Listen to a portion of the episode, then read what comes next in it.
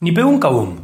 Cuando la gente se refiere al tema de la NSA, o cuando quien sea se refiere al tema de la NSA o que la NSA lo espía, no entienden las razones de por qué. Muchas veces yo digo que a mí no me importa ser espiado porque me la suda y porque no tengo nada que esconder, pero también lo digo con otra intención.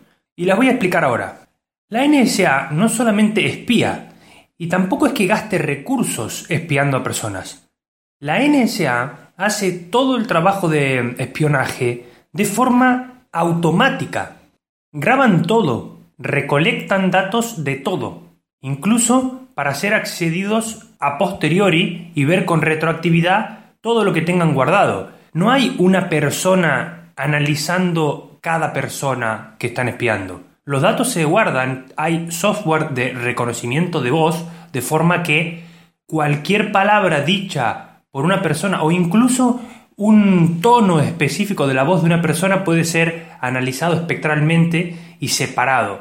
¿Por qué es importante esto en materia de violación a la privacidad? Porque es exactamente así como se gestiona el control mundial de los políticos. Si una persona que quiere meterse en política tiene guardados eh, o están en la NSA sus conversaciones guardadas de los últimos 3, 4, 5 años, esa persona va a ser dejada acceder a una esfera de poder razonable e inmediatamente cuando necesite la NSA o el gobierno de Estados Unidos que esa persona obre de una manera determinada, lo chantajean y lo coaccionan de una forma clarísima. Le dicen, tenemos estos datos tuyos, si no haces lo que te decimos, ya sabéis.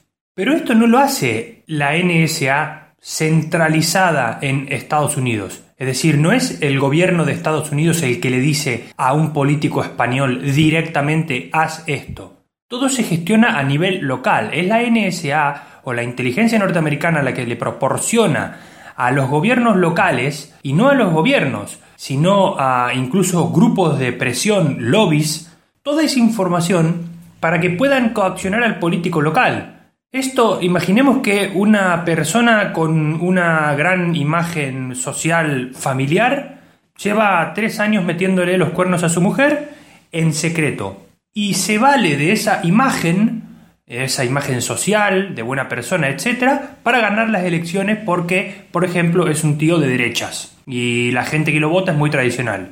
Si eso en los últimos dos meses de las elecciones saliera a la luz, lo que ocurriría sería que esa persona pierde las elecciones. Entonces está dispuesto a firmar cualquier pacto eh, no firmado de forma escrita, pero a aceptar cualquier pacto con tal de que eso no ocurra y llegar al poder. Y eso es así prácticamente a todos los niveles importantes. No estamos hablando a nivel de concejales ni incluso de alcaldes. Estamos hablando de que cuando hay realmente decisiones importantes para tomar, los tíos que las toman están eh, todos manchados. No hay ningún político que acceda a unos altos estratos de poder sin estar completamente controlado.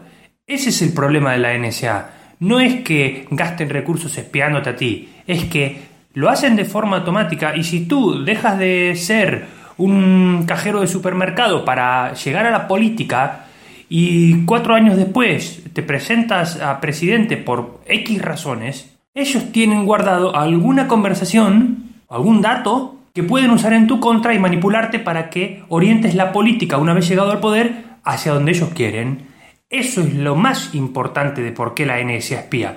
No es para pillarte a ti en una falta que tú digas, va, a mí no me molesta que me espíen porque yo no cometo faltas. Es para tener un control total de la política, o mejor dicho, de la geopolítica.